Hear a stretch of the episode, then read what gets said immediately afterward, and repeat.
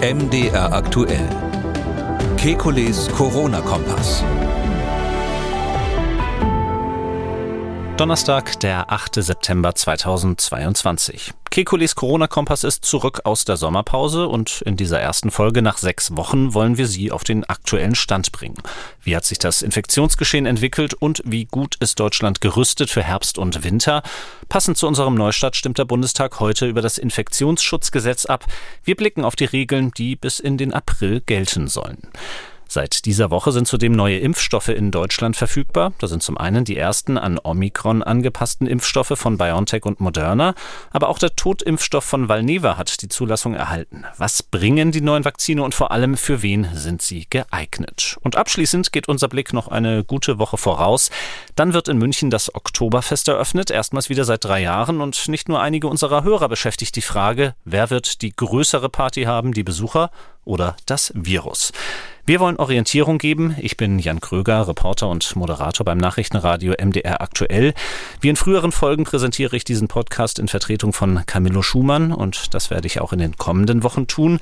Jeden zweiten Donnerstag haben wir einen Blick auf die aktuellen Entwicklungen rund ums Coronavirus und wir beantworten Ihre Fragen. Das tun wir mit dem Virologen und Epidemiologen Professor Alexander Kekulé. Ich grüße Sie. Herzlich willkommen zurück, Herr Kekulé. Hallo, Herr Kröger. Dann die naheliegende erste Frage. Wie haben Sie Ihren Sommer verbracht? Äh, sommerlich. Ich war im Süden und bin Windsurfen gegangen und ähm, habe ehrlich gesagt versucht, das Virus so ein bisschen zu vergessen und das Ganze drumherum. Und äh, was man so mit einem Auge mitbekommen hat, ist ähm, alles mehr oder minder nach Plan gelaufen. Also die Welle scheint sich erholt zu haben, sieht alles ganz gut aus. Ich durfte auch Charter fliegen, da können wir vielleicht nachher drüber sprechen. Die Eindrücke sind doch, möchte ich mal sagen, nachhaltig. Mhm, denn äh, gerade ums Fliegen und um Flugzeuge und Maskenpflichten geht es ja auch im neuen Infektionsschutzgesetz. Sie sagen es, wir sprechen in einigen Minuten darüber. Ja, Sie sagten, mit einem Auge haben Sie auf die Infektionslage geschaut. Ab heute müssen Sie also spätestens wieder mit beiden Augen drauf schauen. Ähm, das Infektionsgeschehen stellt sich derzeit so dar, dass seit einigen Wochen auch das, was wir immer Sommerwelle genannt haben, am Abflauen ist. Ja, wie beurteilen Sie die gegenwärtige Situation? Ja, diese sogenannte Sommerwelle ähm, geht offensichtlich zu Ende. Ähm, ich nehme einfach an, dass sich inzwischen ausreichend viele Menschen mit BA5 infiziert haben. Also das sieht wirklich wie ein selbstlimitierender Prozess aus. Auch wenn man immer dazu sagen muss, dass natürlich diese Meldungen, also die Inzidenzen, ähm, ein sehr ungenaues Bild abgeben. Vielleicht ist es auch die mangelnde Lust, sich testen zu lassen. Äh, gerade wenn man im Urlaub ist zum Beispiel oder gerade frei hat, dann ist es manchmal ja geradezu ungeschickt, einen Corona-Test zu machen und den dann auch noch per PCR bestätigen zu lassen, ähm, weil dann eben Konsequenzen drohen. Da kann so ein Urlaub dann ganz schnell als Quarantäne oder Isolierungsmaßnahme enden. Mhm. Aber ich glaube trotzdem, dass das, dass das Bild richtig ist, äh, was sich jetzt seit einigen Wochen eigentlich klar zeichnet. Die Fallzahlen gehen zurück, äh, die Einweisungen im Krankenhaus gehen zurück, die Meldungen aus den Arztpraxen gehen zurück, ähm, auch die tödlichen Verläufe gehen zurück. Und sogar die Intensivmediziner, die ja so, hm, sage ich mal, tendenziell immer die sind, die am ehesten ähm, alarmiert sind, ähm, sind zurzeit entweder im Urlaub oder nicht so oft vor den Mikrofonen. Das heißt also, ich habe den Eindruck, wir sind jetzt im Moment in einer relativ ruhigen Phase. Dann muss ich an der Stelle allerdings mal einhaken. Es ist in einigen Berichten zu lesen und die Zahlen sprechen auch dafür. Sie haben die tödlichen Verläufe angesprochen. Ähm, und äh, wenn wir auf einige Berichte schauen und auf die Zahlen vom Juli, dann ähm, muss man sagen, wir hatten den tödlichsten Juli seit Beginn der Pandemie. Konkret 2020 waren es 135 Tote, die gemeldet wurden, laut Robert Koch Institut. 2021 274 und äh, 2022 ist diese Zahl um mehr als das Elffache gestiegen auf 3028. Das verlangt nun aber doch noch eine Einordnung. Ja, das ist äh, das, was Medien glauben, sich manchmal so Zahlen zusammen. Ähm, natürlich ist in drei Jahren Pandemie die Zahl der Infizierten massiv gestiegen. Wir hatten ja verschiedene Varianten von Viren, die da zirkuliert sind. Und ähm, dass wir jetzt in einer Lage, wo BA5 also ganz massiv Menschen infiziert, natürlich dann anteilig auch mehr äh, schwere Verläufe und Todesfälle haben, das ist ja ganz klar. Also wenn Sie jetzt zum Beispiel die Zahl der Verkehrstoten heute und wenige Jahre nach Erfindung des Automobils vergleichen, kommen Sie auch drauf, ähm, dass die, die, die natürlich dramatisch gestiegen ist. Äh, trotzdem sind die Autos viel sicherer geworden seit damals. Und ähm, so in einer ähnlichen Lage sind wir hier auch. Klar, es gibt ja auch weltweit viele Malaria-Tote, wenn man darüber nachdenkt. Aber das Individualrisiko an Malaria zu erkranken hängt eben dann von sehr vielen Faktoren ab, zum Beispiel, ob man überhaupt in einem Risikogebiet ist. Und hier muss man eben unterscheiden, gesellschaftlich, ja, ist das Problem größer geworden für die Gesamtgesellschaft. Ähm, natürlich, weil mehr Menschen krank sind, weil auch ähm, insgesamt dann mehr Menschen im Krankenhaus landen. Wenn man die letzten Wochen sich anschaut, und das ist das, worauf ich mich bezogen hatte, ähm, dann ist es einfach so, dass die wöchentlichen Meldezahlen auch der Todesfälle ganz, ganz deutlich zurückgegangen ist. Also die Prävalenz, ähm, also die, die Zahl der Personen, die auf Intensivstationen liegen, ist jetzt in den letzten zwei Wochen, die berichtet wurden vom Robert-Koch-Institut. Der Wochenbericht von heute liegt noch nicht vor, ähm, von 902 auf 796 runtergegangen und die Zahl der Todesfälle von 302 auf 193. Und das ist der die Tendenz, die sich vorher schon ähm, abgezeichnet hat. Also wenn man die aktuelle, sage ich mal, Kleinwetterlage anschaut, die lokale Wetterlage, dann wird es alles besser. Aber insgesamt, ja, wir haben jetzt ein Virus, was weltweit zirkuliert, was Millionen von Infizierte macht. Und dann ist natürlich auch die Zahl der Toten höher. Das Vielleicht ist da eins noch wichtig, man muss eben immer unterscheiden zwischen dem individuellen Risiko, was der Einzelne hat, also der einzelne Mensch sagt dann, wieso irgendwie ist doch gefühlt diese Pandemie schon vorbei für mich. Und das gilt für diejenigen, die eben keine besonderen Risikofaktoren haben, die schon mal Covid hatten, äh, die ähm, geimpft sind und so weiter. Und dann gibt es einige wenige, die hochaltrig sind, vielleicht obendrein nicht geimpft sind und, und noch nie Corona hatten, äh, die eben weiterhin aufpassen müssen. Und äh, so gesehen ist es ein Unterschied jetzt die individuelle Risikoabwägung und die, die man aus gesellschaftlicher Sicht sich anschaut. Und dann ist es natürlich so, dass insgesamt, wie Sie richtig sagen, wir dieses Jahr natürlich mehr Corona-Tote haben als letztes Jahr und mehr als vorletztes Jahr. Das ist selbstverständlich bei so einer, bei so einer pandemischen Entwicklung. Hm. Ähm, die Frage wurde nicht nur in Medien aufgeworfen, auch bei uns in der Hörerpost ähm, ist das angekommen. Ria Böhme hat zum Beispiel geschrieben und wollte noch einmal nachfragen bei Ihnen. Ähm, Sie hatten in der letzten Folge gesagt, es gebe sozusagen gute Chancen, dass die Pandemie in gewisser Weise vorbei sei. Wie passt das mit den Todeszahlen zusammen? Können Sie das noch ein bisschen näher erläutern? Ähm, ja, nicht in der letzten Folge. Ich glaube, seit August 2021 habe ich mir die Prognose erlaubt. Das ist natürlich immer nur so ein bisschen, wird, wird durch die Journalistenfragen provoziert. Die wollen dann immer wissen, wann ist es endlich vorbei. Und da hatte ich dann gesagt, Ende Mai ist alles vorbei. Ähm, natürlich nicht, äh, dass das Virus verschwindet. Das ist selbstverständlich, bleibt selbstverständlich. Das war ja von denen, die gesagt haben, man könnte das Virus wegimpfen, damals ein Irrtum. Es wird auch heute nicht mehr wiederholt. Es ist klar, dass das Virus als zusätzliche Erkrankung bleibt, SARS-CoV SARS-CoV-2. Ähm, die Frage ist nur, wann haben wir sozusagen einen sozialen, politischen, wirtschaftlichen Totalschaden oder Ma Massivschaden weiterhin?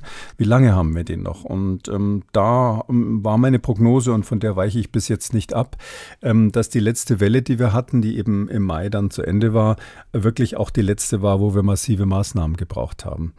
Ähm, das heißt, ähm, wir sind jetzt in der Lage, wo wir zwar Infektionen haben, aber die meines Erachtens bis zum sehr, sehr großen Teil in Kauf nehmen können und eben keine drastischen Gegenmaßnahmen mehr brauchen, sodass äh, aus politischer Sicht, wenn Sie so wollen, die Pandemie vorbei ist. Damit schauen wir auf die Maßnahmen, die während wir hier miteinander sprechen, auch gerade im Bundestag besprochen werden. Es besteht kein Grund zur Annahme, dass das neue Infektionsschutzgesetz da heute noch scheitert. Deswegen reden wir jetzt über die Maßnahmen, die vor allem von den beiden Bundesministern Karl Lauterbach und Marco Buschmann ausgehandelt worden sind. Ähm, ein kurzer Überblick einmal bundesweit geregelt ist äh, nicht mehr viel. Es ist nur noch eine FFP2-Maskenpflicht übrig geblieben im Fernverkehr der Bahn. Ähm, natürlich auch in Krankenhäusern und Pflegeeinrichtungen. Dort muss auch getestet werden und es gibt noch bestimmte Arbeitsschutzverordnungen. Und dann gibt es viele Kann-Regeln, die müssten dann die Länder beschließen. Maskenpflichten im Nahverkehr und in Innenräumen. Ähm, möglich sind auch äh, Testpflichten für den Zugang zum Beispiel zu Restaurants oder Sportveranstaltungen und ähm, auch wieder zahlreiche Auflagen zum Beispiel für Kitas und Schulen. Möglich ist eine Maskenpflicht ab der fünften Klasse und äh, möglich sind auch für jede Altersstufe Testpflichten. Das erstmal ein kurzer Überblick. Ähm, wenn wir jetzt auf diese Maßnahmen in ihrer Gesamtheit schauen. Das erste, was einem auffällt im Gegensatz zu früheren Versionen des Infektionsschutzgesetzes, es gibt dort keine festen Grenzwerte mehr, sozusagen ab welcher Stufe eine bestimmte Maßnahme beschlossen werden soll sollte. Wie finden Sie das? Naja, das äh, macht es mir ein bisschen schwierig nachzuvollziehen, worum es hier überhaupt geht, um ganz ehrlich zu sein. Und das liegt jetzt nicht am Urlaub, ähm, sondern ähm, die Idee war ja mal vor langer Zeit, wenn man das rekapitulieren darf, dass ähm, die Länder sich einigen auf ähm, gewisse Maßnahmen, die sie dann synchronisiert einleiten sollten. Da haben die Landesfürsten aus verschiedenen politischen, lokalpolitischen Gründen es, glaube ich, in der ganzen Pandemie nie geschafft, ähm, sich wirklich vernünftig zu einigen. Daraufhin hat nach meiner Erinnerung die Bundeskanzlerin dann damals eigentlich die Initiative er, er, ergriffen und gesagt, nee, jetzt machen wir so eine Art Bundesampel, ähm, dass ab bestimmten Grenzwerten eben Maßnahmen ergriffen werden müssen. Der Bund hat äh, im Rahmen dieser konkurrierenden Gesetzgebung, die es ja da im Gesundheitsbereich gibt, eben die Möglichkeit, das an sich zu ziehen. Und das hat er damals gemacht mit der Idee, dass man eben diese Grenzwerte, auch diese Bundesnotbremse gab es ja dann damals, eingezogen hat. Jetzt soll also da weiter ähm, diskutiert werden ohne diese Grenzwerte und dann letztlich äh, die Hoheit wieder den Ländern übergeben werden. Ähm, ja, das ist, ist ja zumindest in, in, dem Entwurf, der jetzt vorliegt, so vorgesehen, dass der Bund da, wo er zuständig ist, ähm, Feststellungen trifft. Sie haben schon gesagt, zum Beispiel im Fernverkehr oder bei Auslandsreisen, im Flugverkehr, ähm, dass aber alles andere so mehr oder minder dann Ländersache ist. Also Arbeitsschutz ist noch Bundessache und alles andere dann insbesondere Schulen und so weiter, Veranstaltungen ist dann Ländersache. Ähm, da heißt es dann, ja, die Landesparlamente müssen jeweils beschließen, was, zu, was, was, was gemacht werden soll. Also das ist eigentlich ein Schritt zurück in gewisser Weise. Man lässt den, wenn man so will, den, den Deckel offen und die Länder können dann machen, was sie wollen.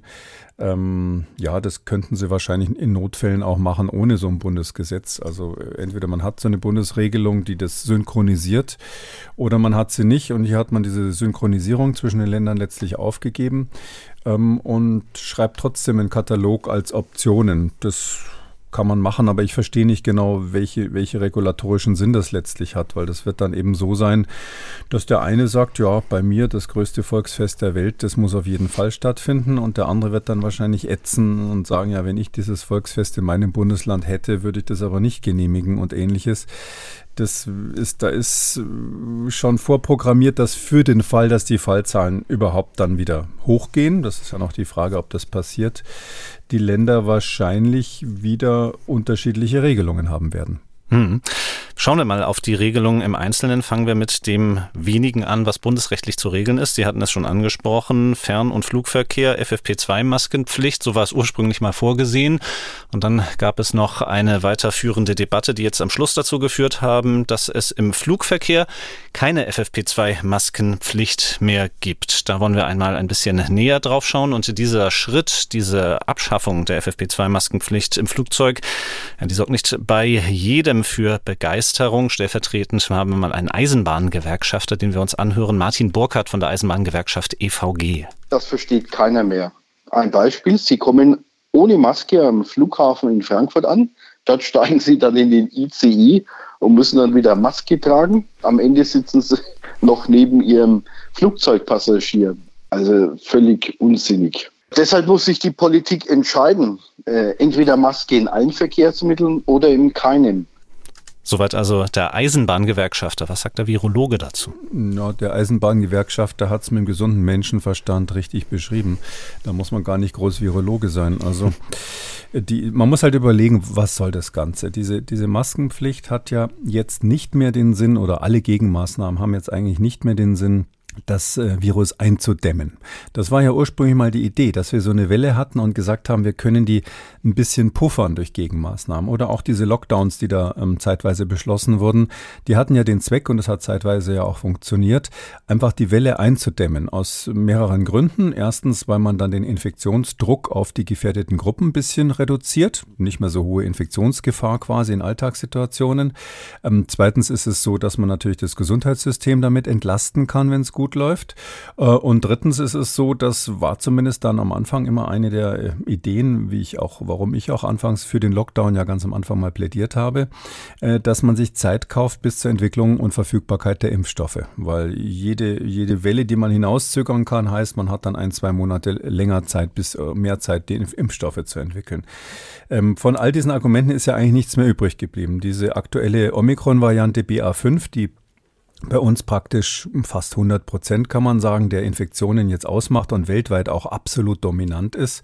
Das ist sozusagen das Beste vom Besten, was das Virus je hervorgebracht hat. Das ist mit den üblichen Maßnahmen kaum einzudämmen.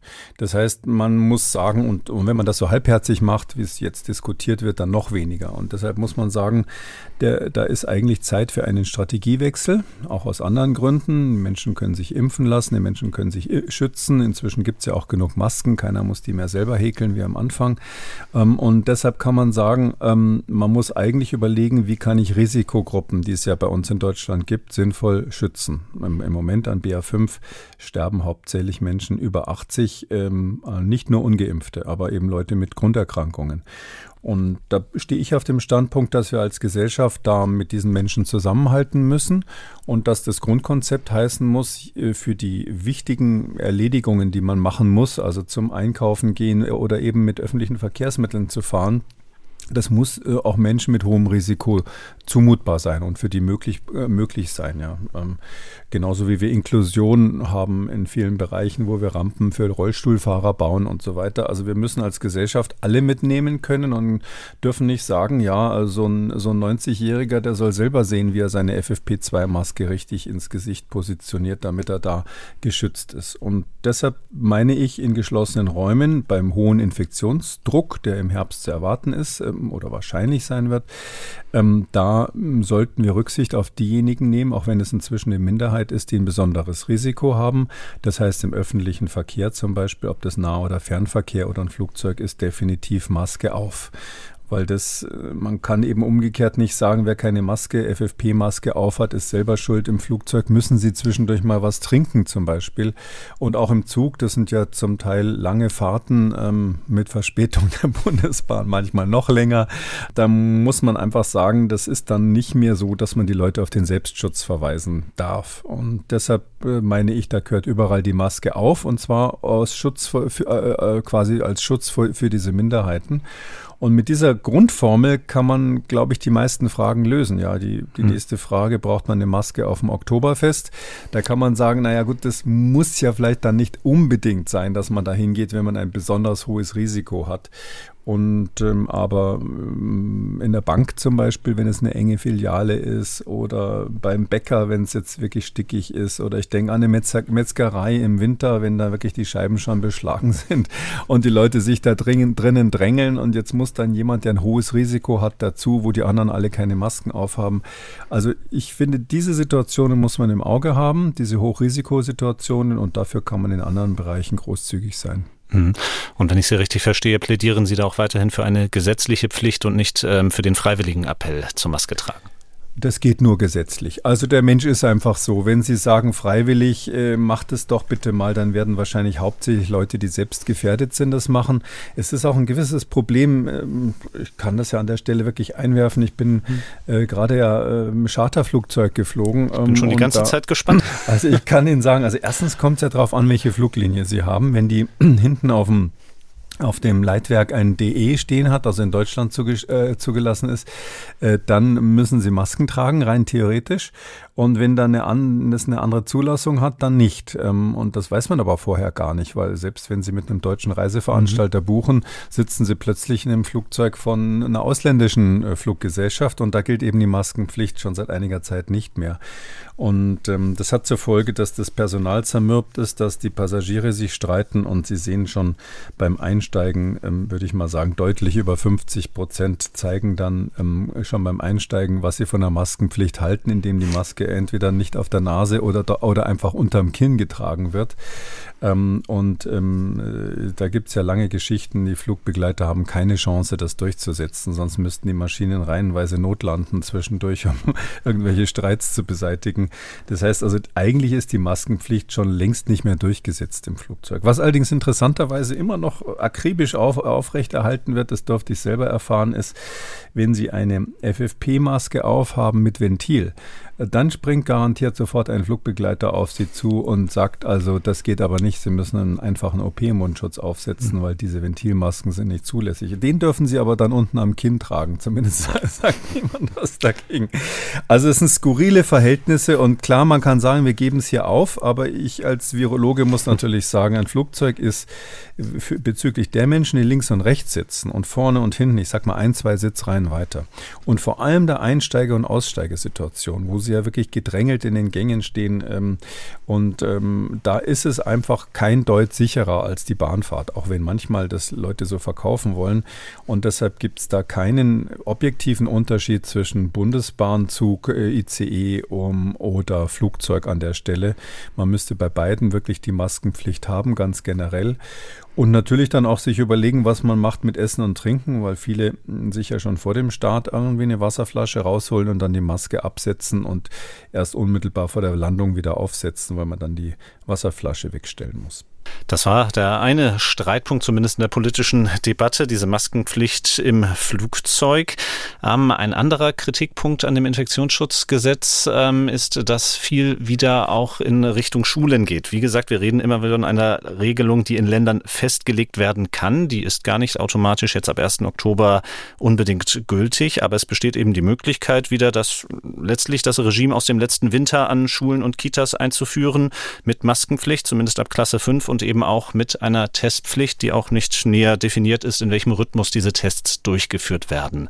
Auch die Kritik daran kennen wir schon aus dem letzten Winter, dass also die Kinder und auch natürlich das Personal in Schulen und Kitas eine Verantwortung tragen muss, die anderen in der Gesellschaft, erwachsenen Arbeitnehmern nicht aufgebürdet wird. Wie beurteilen Sie das? Ja, eigentlich ist es ja ein Vorteil, wenn man in der Kita und in der Grundschule testen darf, statt Maske aufzusetzen. Also so habe ich das zumindest immer verstanden. Also nicht als Bürde, sondern als Erleichterung, weil man eben gesagt hat, dass Kita-Kinder und Grundschüler ähm, keine Maske tragen sollen und auch aus pädagogischen Gründen. Ähm, der Test ist meines Erachtens ein guter Ersatz, natürlich kein vollwertiger Ersatz, aber ausreichend. Ähm, die Grundsatzfrage ist ja, brauchen wir überhaupt noch Masken in der Schule? Sollen wir unsere mhm. Schüler jetzt im Herbst schützen? Oder können wir in der jetzigen Situation sagen, wir haben ja jetzt Omikron, wir sind nicht mehr in der gleichen Lage wie vor einem Jahr. Äh, wir lassen das einfach immer grundsätzlich durchlaufen und, und die Eltern, die aus irgendwelchen Gründen halt ein besonderes Schutzbedürfnis bei dem Kind sehen, müssen sich dann was überlegen mit, dass dieses eine Kind dann eben durch FFP und durch Impfung und so weiter geschützt wird. Ähm, dazu fehlen leider die ganz entscheidenden Daten. Da haben wir in diesem Podcast schon vor mindestens einem halben Jahr drüber gesprochen, dass das im Herbst relevant werden wird, nämlich die Frage, wie ist es, wenn man als Jugendlicher und Kind eine Omikron-Infektion hatte? Die sind ja fast immer harmlos. Also die, die, die, die gesagt haben, Omikron sei so wahnsinnig gefährlich für junge Leute, mhm. die sind verstummt, weil die Daten einfach zeigen, das ist überhaupt nicht so. Das ist, so wie man sieht, wirklich eine ganz normale Erkältungskrankheit. Gibt auch andere Virusinfekte, deretwegen Kinder manchmal im Krankenhaus liegen. Ähm, ich will da nichts verharmlosen, ähm, aber es ist so, dass es keine Besonderheit jetzt bei SARS-CoV-2 ist und bei diesem Omikron äh, insbesondere. Ähm, und da ist eben noch die offene Frage immer gewesen, ähm, was ist denn mit Long-Covid? Also das war ja immer sozusagen das eine Fragezeichen, weil schwere Verläufe sind extrem selten. Dann gibt es dieses super, super seltene Immunitätsproblem. Da gibt es eben Kinder, die, die eben so eine, Hyper, äh, eine Überreaktion des Immunsystems zeigen, einige Wochen nach der Infektion. Aber auch das ist extrem selten bei Omikron, noch seltener als bei den vorherigen Varianten, wenn überhaupt. Aber wir haben eben keine Daten für Long-Covid. Also wir sehen kein Long-Covid. So muss man es eigentlich formulieren bei den Kindern. Insbesondere noch weniger bei Omikron. Also es ist schon umstritten, ob es ein echtes Krankheitsbild Long-Covid bei den vorherigen Varianten gab. Ähm, da würde ich mal sagen, gibt es zumindest ähm, seriöse Stimmen, die sagen, ja, das beobachten wir selten, aber es kommt vor. Um, ähm, und zwar hauptsächlich ist es deshalb schwierig auseinanderzuhalten, weil ja viele psychologische Elemente dieses Lockdowns und dieses nicht mehr in die Schule gehen dürfen und den sozialen Kontakt verlieren und so weiter natürlich auch ähm, psychologische Erscheinungen machen, die dann schwer auseinanderzuhalten sind von dem, was, was da manchmal unter Long-Covid fällt. Und ähm, die entscheidende Frage ist, wie sieht es jetzt mit Omikron aus? Das macht ja bei Kindern in der Regel überhaupt keine Symptome oder nur ganz leichte, aber sie können sich infizieren. Was passiert dann hinterher, wenn so ein Kind quasi in der Regel mit seiner Schleimhautimmunität auf den Atemwegen das Virus sofort abgewehrt hat, und kein Problem damit hatte, kann es dann trotzdem so Long-Covid-Symptome entwickeln. Und da mh, hm, hat also trotz unseres Aufrufs hier also die, die Bundesregierung bis jetzt keine Daten äh, zu ähm, bekommen, sodass man sagen muss, höchstwahrscheinlich, ich sag mal so, meine sportliche Schätzung ist 80-20. Äh, wahrscheinlich ist es so, dass es kein relevantes Long-Covid bei Kindern mit Omikron-Infektionen, also BA5, BA1, BA5-Infektionen gibt. Aber wer will sich auf so eine Daumenpeilung eines einzelnen Virologen verlassen? Sie bräuchten eigentlich eine gute epidemiologische Studie und die gibt es einfach nicht. Und deshalb muss ich sagen, als Gesundheitsminister hätte ich jetzt, äh, wird mir natürlich da das Messer in der Tasche aufgehen, wenn ich jetzt eine Entscheidung treffen muss, aber ich keine Daten habe. Es kann nicht heißen, dass man jetzt alle Kinder wieder quasi zur maximalen Vermeidungsstrategie verdonnert, weil das die, die, der Teil ist bewiesen, ja. Die, die Kollateralschäden durch die Lockdowns, durch die Schulschließungen, durch das Verpasste in der Schule und so weiter und so weiter, kann man lange drüber reden. Die, die, die Nebenwirkungen, die sekundären Kollateralschäden, die sind eindeutig bewiesen. Und ähm, 80 Prozent, sage ich mal, Wahrscheinlichkeit, wahrscheinlich vielleicht noch höher ist eben, gibt es keinen relevanten Grund, ähm, die Kinder vor der Infektion wirklich systematisch zu schützen. Hieße dann, ähm, wir lassen es in der Schule einfach laufen. Keine Masken, keine Tests, fertig. Also wer ein besonderes Risiko hat, hat dann Impfung plus FFP2. Da muss man dann erklären, wie man die aufsetzt. Und alle anderen ähm, haben sozusagen, da nimmt man das als gesellschaftliches Risiko in Kauf, genauso wie die Grippe. Ähm, aber eben dafür fehlen eben die entscheidenden Daten noch. Und äh, mhm. darum bin ich froh, dass ich äh, nur hier quasi das fachlich beurteile und nicht Entscheidungen als Minister treffen muss. In dieses Horn stößt auch Karl Lauterbach selber, kann man sagen. Äh, abschließend, nachdem wir jetzt ein paar Stichpunkte besprochen haben, würde ich noch einmal darauf schauen, wie gut ist Deutschland denn insgesamt gerüstet durch dieses Infektionsschutzgesetz für Herbst und Winter. Ja, und Karl Lauterbach hat ähm, diesen allgemeinen Part heute Morgen im ZDF Morgenmagazin so beantwortet beantwortet. Ich selbst werde immer kritisiert, also wenn ich sage, wir müssen auf das Schlimmste vorbereitet sein. Aber denken Sie sich mal in meine Lage hinein. Wenn ich nicht vor, davor warnen würde, dass es auch so kommen kann, das sagen ja auch viele Wissenschaftler, und wäre nicht vorbereitet, es wäre nicht akzeptabel, dass wir im dritten Herbst der Pandemie so reingehen wie letzten Herbst. Das können wir uns nicht leisten. Daher muss ich warnen, muss aber besser vorbereitet sein, als wir es je waren. Ich glaube, wir waren noch nie so gut vorbereitet für einen Herbst wie dieses Mal. Wir haben das im Griff, das ist meine persönliche Überzeugung, auch wenn es schwerer kommen sollte. Und das ist das, wofür wir gearbeitet haben, den ganzen Sommer. Ja, Ihr Verständnis hat Karl Lauterbach, das haben Sie eben schon durchschimmern lassen, aber stimmen Sie auch eben zu, dass es äh, sozusagen in Anlehnung an einen äh, nicht mehr amtierenden US-Präsidenten äh, das beste Infektionsschutzgesetz aller Zeiten ist? das ist eben die Schwierigkeit. Also wir reden ja gerade über die Schüler und bei den Schülern ähm, meine ich, ähm, sind wir halt jetzt in der Situation, dass man es versuchen kann, dass man einfach sagen kann, okay, wir machen erstmal keine Einschränkungen, weil ähm, Lauterbach stellt es ja so ein bisschen so dar, äh, äh, mit diesem mit diesem Statement entschuldigt er sich dafür, dass er immer so der Mahner ist. Ja, da, da wird er, dafür wird er auch kritisiert. die Idee mit der Killer-Variante, das war natürlich Unsinn, dass er das so in den Vordergrund stellt darstellt. Aber Unterm Strich ist es doch so, da gibt es auch jetzt eine aktuelle ähm, amerikanische Modellierung, die ganz interessant ist. Wir haben viele Geimpfte und wir haben sehr, sehr viele Menschen, die sich mit Omikron infiziert haben, mhm. mit den verschiedenen Omikron-Varianten, BA1 ähm, und BA5 insbesondere. Und wenn man das als Ausgangsbasis sieht, und jetzt kommt die kalte Jahreszeit, die aus vielen Gründen Vorteile für das Virus hat, und jetzt äh, ist auch die Müdigkeit bezüglich der Maßnahmen da, und man lässt es jetzt laufen, was ja eigentlich jetzt schon der Fall ist. Dann, wenn die Schulen wieder aufgemacht, die Leute kommen aus den Ferien zurück, es wird wieder mehr in Räumen, in geschlossenen Räumen gearbeitet, ähm, das Homeoffice wird aufgegeben und so weiter. Wie stark werden überhaupt die Fallzahlen dann steigen bei einer äh, sehr weitgehend schon immunen Population? Die Bevölkerung ist ja weit über 90 Prozent, 95, 98 Prozent schon irgendwie mit dem Virus in Kontakt gekommen. Und da sagen die amerikanischen Modellierer eben interessanterweise jetzt gerade ganz aktuell, das können wir auch auf die Webseite mal stellen, das werden für, wir. Für, die, für die USA, ja. Also da sagen die tatsächlich, tatsächlich, also da gibt es kaum Peak. Also so eine richtige Herbstwelle ähm, fällt aus, sagen die. Also nur eine kleine Welle, aber nicht vergleichbar mit einer Influenza-Welle, Grippewelle im Herbst. Ich bin da jetzt nicht so optimistisch, weil ich immer denke, das Virus findet irgendwie noch Lücken und Ecken, wen es äh, doch noch infizieren könnte, der bisher noch nicht so richtig immun ist. Ähm, so dass ich schon mit einer Welle rechne. Aber vor welchem Szenario wollen wir uns als Bundesrepublik denn insgesamt politisch schützen? Sozusagen die Frage an Herrn Lauterbach. Und da muss ich sagen, abgesehen von diesem Individualschutz, den viele Menschen natürlich brauchen für sich selber, muss man sagen, für die Gesamtbevölkerung ähm, ist das einzige Szenario, wo wir Angst vorhaben müssen, wo wo, wo er auch vorbereitet sein muss im Hintergrund, am besten leise vorbereitet sein muss, äh, ist eine neue Variante. Tatsächlich seine Killer-Variante, die ich für extrem unwahrscheinlich halte, das ist, glaube ich, bekannt, aber die natürlich nicht auszuschließen ist. Und man muss auch sagen, insbesondere ähm, die britischen Kollegen, Wissenschaftler dort, die haben ein sehr systematisches Programm, wo sie weltweit die, die Varianten beobachten. Die nennen das, glaube ich, Horizon-Programm, Horizont-Programm.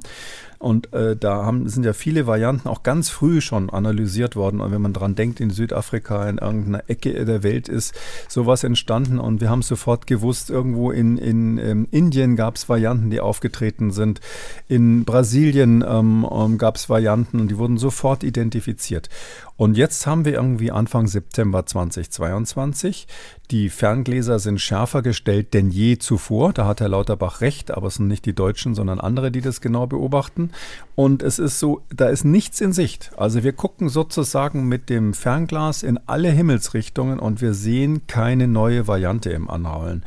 Wenn wir die sehen und die irgendwo herkommt, dann hat er natürlich recht. Da muss man sofort einen Plan haben und es ist besser, den in der Schublade zu haben, als dann mit dem Ministerpräsidenten ein Gespräch zu suchen.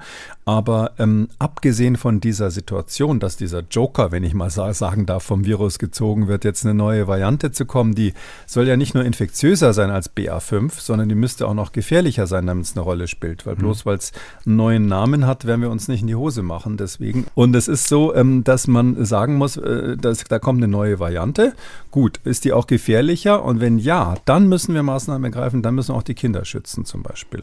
Und solange das Virus macht, wie es bisher äh, vorhergesagt ist und wie auch diese Amerikaner jetzt modelliert haben, Sieht so aus, als hätten wir eine Herbstwelle, die aber von unserem Gesundheitssystem gestemmt werden kann, ähm, die gesellschaftlich keinen Zusammenbruch macht und wo der Kollateralschaden bei massiven Gegenmaßnahmen, äh, insbesondere für die Schüler, aber auch für andere Bereiche der mhm. Wirtschaft, ähm, ähm, größer wäre als das, was wir vermeiden. Darum wäre meine Hauptstrategie in dem Fall zu sagen, lass uns mal an der Stelle kurz optimistisch sein. Vielleicht ist es ja tatsächlich so, dass dieses BA5 jetzt nochmal kommt und dann seinen letzten kleinen Auftritt Auftritt diesen Herbst hat und ähm, wir eigentlich uns dagegen nicht mit allen Mitteln, die wir jetzt ähm, in der Schublade haben, wehren müssen. Mhm. Dann komme ich aber doch noch einmal zurück zum Gesetzestext, denn wenn jetzt dieser für Sie unwahrscheinliche Fall eintreten sollte mit einer wieder viel heftigeren Variante und einer darauf folgenden heftigeren Infektionswelle, aber der Großteil der Maßnahmen eben durch die Länder geregelt werden muss. In diesem Fall hätten wir dann doch wieder die Situation, dass es eben die Länderchefs bzw. die Landesregierung und ihre Parlamente sind, die diese Maßnahmen beschließen müssen. Dann wäre der Gesundheitsminister weitestgehend machtlos, sofern eben nicht das Gesetz, das Infektionsschutzgesetz, nochmals geändert wird. Ja, drum, das ist ja, mein Argument ist ja, geht ja genau in die andere Richtung, dass ich sage, der Bundestag hat ähm, vor Weihnachten jetzt 2021 ja schon mal erklärt, wir können innerhalb von einer Woche alles ändern. Ja, wir sind da so schnell. Das glaube ich auch, die sind ja, die Parlamentarier sind da eingearbeitet, die Fachleute haben die ganzen Schubläden, äh, die Pläne in der Schublade. Die Diskussion ist ja auch politisch völlig ausgereift inzwischen.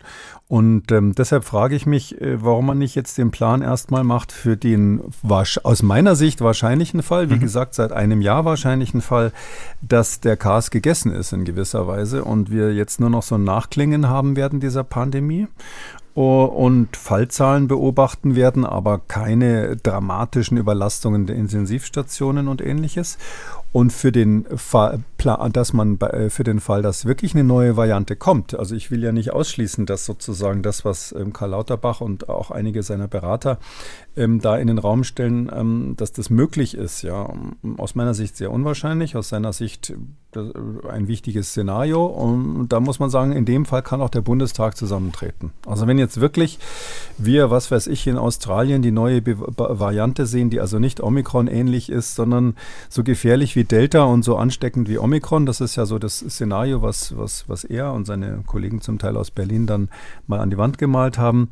Äh, ja, wenn das dann wirklich passieren würde, dann könnte doch der Bundestag sagen, okay, jetzt rollt da wirklich was Gefährliches auf uns zu, was machen wir jetzt?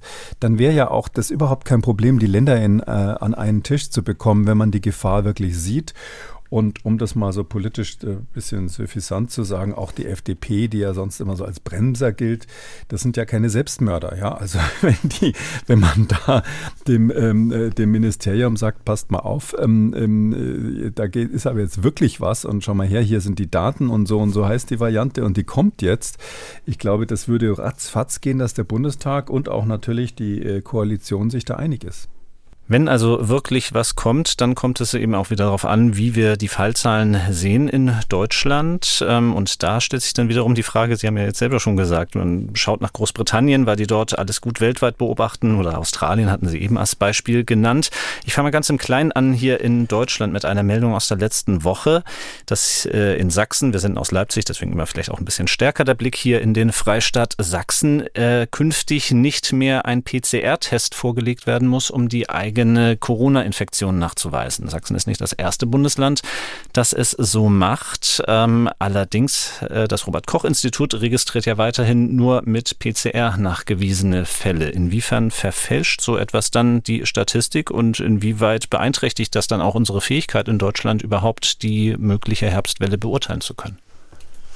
Na, die ähm, Statistik äh, von diesen, von diesen Fallzahlen, also ähm, diese, diese ähm, ja, Inzidenz, die Inzidenz der Neuinfektionen, das ist sowieso eigentlich gestern. Das muss man sagen. Ähm, da werden ja nur die PCR-bestätigten Fälle gemeldet. Und da sagt das Robert-Koch-Institut völlig zu Recht ja selber immer dazu, ähm, das, das ist verfälscht. Weil äh, erstens, wer lässt sich, wer testet sich überhaupt erstmal mit dem Schnelltest? Sicherlich niemand, der dann weiß, dass sein Urlaub im Eimer ist oder ähnliches. Oder dass er Ärger an anderer Stelle kriegt. Oder heutzutage wahrscheinlich wieder auch Leute, die sagen, Mensch, ich will aber da und da in, in den und den Club gehen am Wochenende und dann nicht zu Hause hängen. Also teste ich mich lieber gar nicht. Zweite Stufe, wenn der Test positiv ist. Ähm, ich sage jetzt mal so ein bisschen polemisch, bin ich dann so blöd, dass ich dann zum Arzt renne und mir dann hinterher die, die Isolationsmaßnahme vom Gesundheitsamt sozusagen hole, die ganz nebenbei dann sowieso per Post erst kommt, wenn ich längst ähm, schon wieder gesund bin. Ähm, das andere ist, dass diese Isolationsanordnungen, die gelten ja ab positiven PCR-Test bisher. Und ähm, da ist ja Zeit dazwischen. Also ich war ja schon positiv im Schnelltest.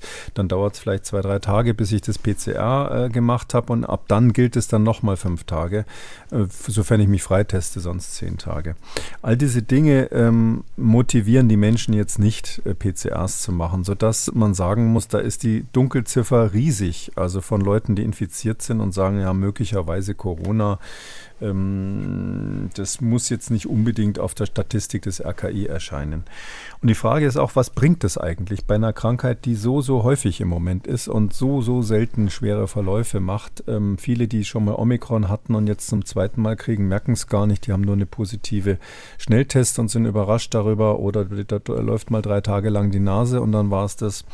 Und ähm, deshalb ist die Frage, wie man das insgesamt betrachtet. Und ich glaube deshalb, erstens, ja, das ist eine gute Maßnahme aus Sachsen, haben andere Bundesländer auch schon gemacht, dass es so für den kleinen Alltagsbetrieb, ja, dass ich meinem Arbeitgeber sagen kann, ich bin jetzt positiv und so weiter, ausreicht, das mit dem Schnelltest zu machen. Natürlich nicht den selbstgemachten, sondern da ist immer der gemeint, den jemand anders, ein Arzt oder so, oder eine Teststelle mhm. gemacht hat, damit man das nicht schummelt an der Stelle aber ähm, der Schnelltest reicht. Also die, die da mal falsch positiv sind, die sind so für den Alltagsbetrieb egal. Das ist nicht wichtig. Dann ist eben einer aus Versehen mal ein paar Tage in Isolierung. Ähm, wo ich empfehlen würde, ähm, individuell doch um über die PCR nachzudenken, ist, ähm, es ist, man, man ändert ja vielleicht sein Verhalten, wenn man schon mal positiv war, weil man dann denkt, okay, ich hatte schon mal Corona, beim nächsten Mal wird es auch nicht so schlimm sein, letztes Mal war es auch eine harmlose Sache, ich bin jetzt teilimmun oder ähnliches.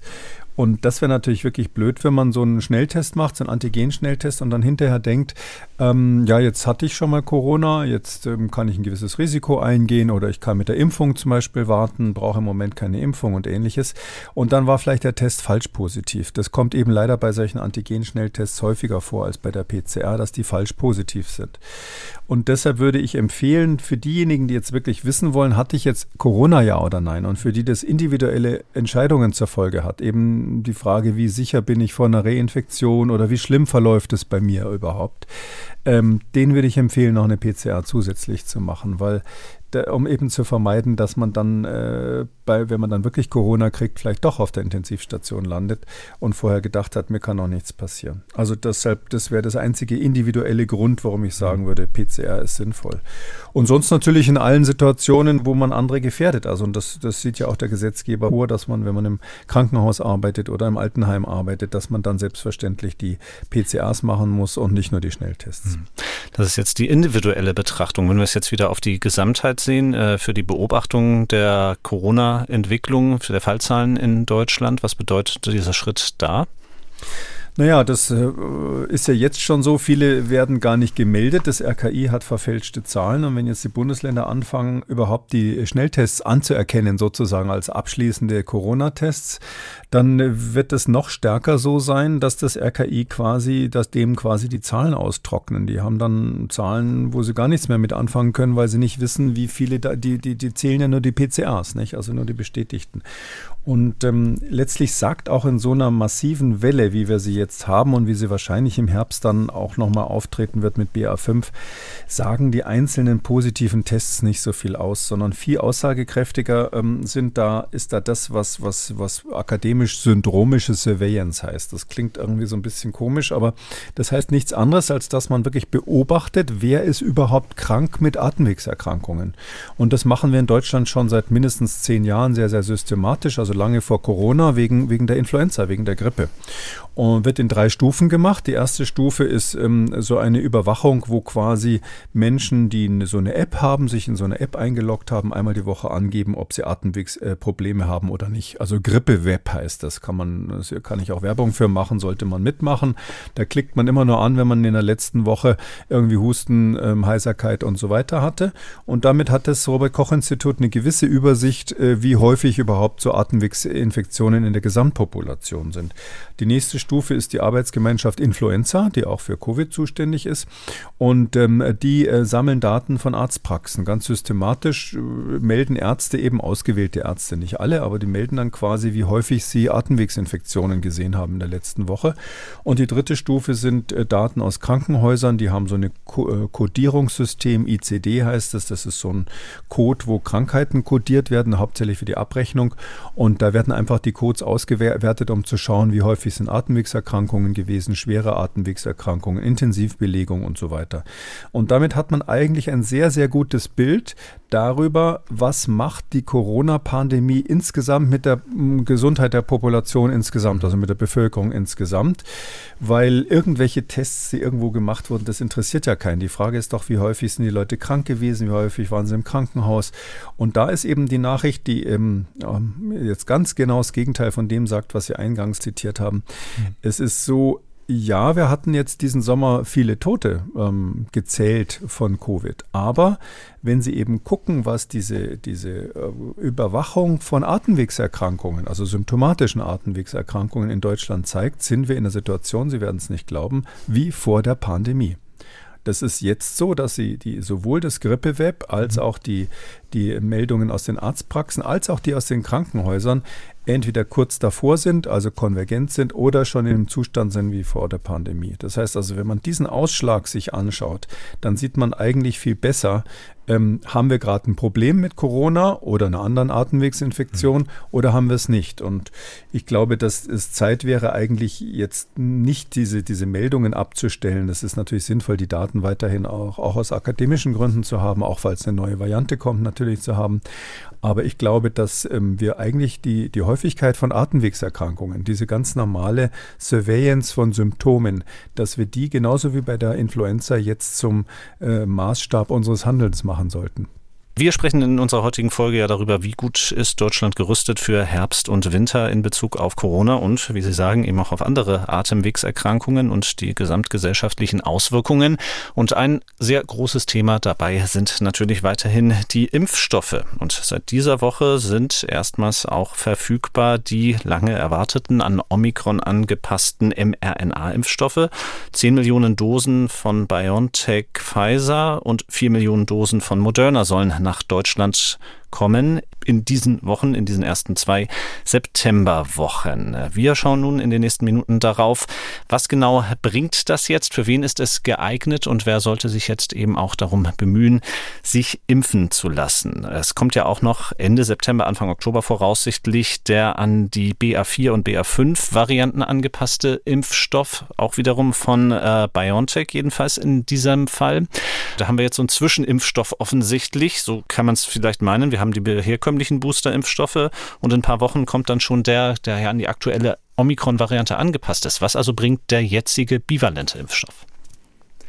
Ähm, also ich finde, der bringt sehr viel. Also wir haben ja in ähm, Europa eine bisschen andere Strategie als die USA an der Stelle. Das ist ähm, eigentlich selten, aber hier äh, ist tatsächlich das Phänomen passiert, das haben wir auch in einem Podcast vor den Ferien mal besprochen, dass die amerikanische Behörde FDA, die hat gesagt, sie wünscht sich, also die Fachleute dort haben gesagt, sie wünschen sich an BA4, BA5 speziell angepasste Impfstoffe. Und dafür verzichten sie auf die humanen Daten. Also sie äh, lassen das zu, also sie stimmen der Zulassung zu, ähm, aufgrund von reinen Labordaten, Tierexperimenten ohne ähm, klinische Daten. Äh, sie wollen aber dafür die Anpassung an BA4, BA5. Ähm, da ist die Europäische Arzneimittelbehörde nicht mitgegangen. Die hat gesagt, nö, also wenn ihr BA4, BA5 Impfstoffe bei uns zulassen wollt, dann müsst ihr klinische Daten vor, vorlegen. Und da diese klinischen Studien jetzt erst angefangen haben, ähm, ist es eben so, dass das hier eine Weile dauert, bis dann die, die Zulassungsanträge, ist ja eine Notfallzulassung bei der EMA, mhm. überhaupt auf dem Tisch liegen. Ähm, zugelassen wurde aufgrund von, sage ich mal, da ersten Daten, die, wo immerhin Versuche, also Versuche darf man es nicht nennen, also Studien gemacht wurden mit Menschen, ähm, wurden eben äh, diese Impfstoffe, die an BA1 noch angepasst waren. BA1 war ja die erste Omikron-Variante ähm, und man wusste ja nicht, dass dann ganz schnell BA2 kommt und dann BA4, BA5 und darum haben die Hersteller Hersteller eben erstmal mit BA1 die klinischen Studien angefangen und ähm, dafür gibt es also jetzt Daten. Das heißt, man hat ein paar Sicherheitsdaten, man sieht, dass also die Nebenwirkungen offensichtlich zumindest auf, bei den, bei den äh, Probanden, die man hier hatte, nicht häufiger sind als mit den früheren ähm, Impfstoffen, die ja gegen den Wuhan-Typ gerichtet sind. Man muss dazu sagen, für die, die sowas interessiert, also Moderna hat in der Größenordnung von 800 Probanden gehabt, alle über 18 Jahre äh, für seine Studie und BioNTech hatte zwei Studien, eine mit Menschen über über 55 Jahren. Äh, das waren etwa 300 Probanden, die, die da den Impfstoff bekommen haben. Und eine von 18 bis 55 Jahren, das waren angeblich um, ungefähr 600, etwas mehr als 600 Probanden. Also das ist jetzt von der Zahl der, der Studienteilnehmer nicht vergleichbar mit den zigtausenden, äh, die mhm. getestet wurden mit den früheren Impfstoffen und auch nicht vergleichbar mit den Milliarden, die natürlich jetzt schon quasi nach der Zulassung äh, verimpft wurden, sodass man sagen muss, es ist eine gewisse ähm, Hoffnung oder berechtigte Hoffnung, dass die Nebenwirkungen äh, nicht groß anders sein werden als bei dem ursprünglichen Impfstoff. Das ist ähm, zu 99 Prozent plausibel, das zu hoffen, aber es ist eben noch nicht bewiesen. Warum sage ich 99 Prozent? Ähm, da wird natürlich genau dieses Protein verändert, also dieses Spike-Protein von dem Virus, was das Virus braucht, um an seine Zielzellen anzudocken, was also irgendwo, wie wir sagen, dann Rezeptoren im menschlichen Organismus hat, das kann irgendwo andocken. Und wir vermuten, dass diese immunologischen Probleme, die es manchmal nach der Impfung gibt, die sind ja sehr selten, aber zum Beispiel die Herzmuskelentzündung, dass die eben auch was damit zu tun hat, dass das, äh, dieses Spike-Protein irgendwie falsch erkannt wird oder an der falschen Stelle andockt oder ähnliches. Und deshalb kann man nicht von vornherein sagen, da darf ich beliebig verändern. Ähm, das kann gar keine Auswirkung auf die Nebenwirkungen haben, sondern es ist so, ich sage das so deutlich, weil manche Hersteller das so formulieren, mhm. Das ist nicht, steht nicht in Stein gemeißelt, dass das dann wirklich genau den gleichen Effekt hat weil man halt ein Protein schon so verändert hat, dass das Immunsystem vielleicht anders draufschaut und immunologische Komplikationen sind ja die, die wir beobachten. Aber wie gesagt, ähm, ich sag mal 98 Prozent, 99 Prozent, wahrscheinlich ist es schon so, dass, dass äh, wir sehen es auch an diesen ersten Studien, ähm, dass äh, die Nebenwirkungen nicht mehr sein werden, sodass man sagen muss, ja, die, die, Anpassung an BA1, das ist das, was in Deutschland, in Europa zugelassen mhm. ist, äh, die ähm, ist im Prinzip sinnvoll. Ähm, dieser Kombinationsimpfstoff, also ein bivalenter Impfstoff, äh, funktioniert so, dass man ähm, zur Hälfte einfach das gemischt hat, den an BA1 angepassten, das ist eine RNA, die produziert dann ein an BA1 angepasstes Spike-Protein, ein Virusprotein, was vom Immunsystem dann entsprechend erkannt wird.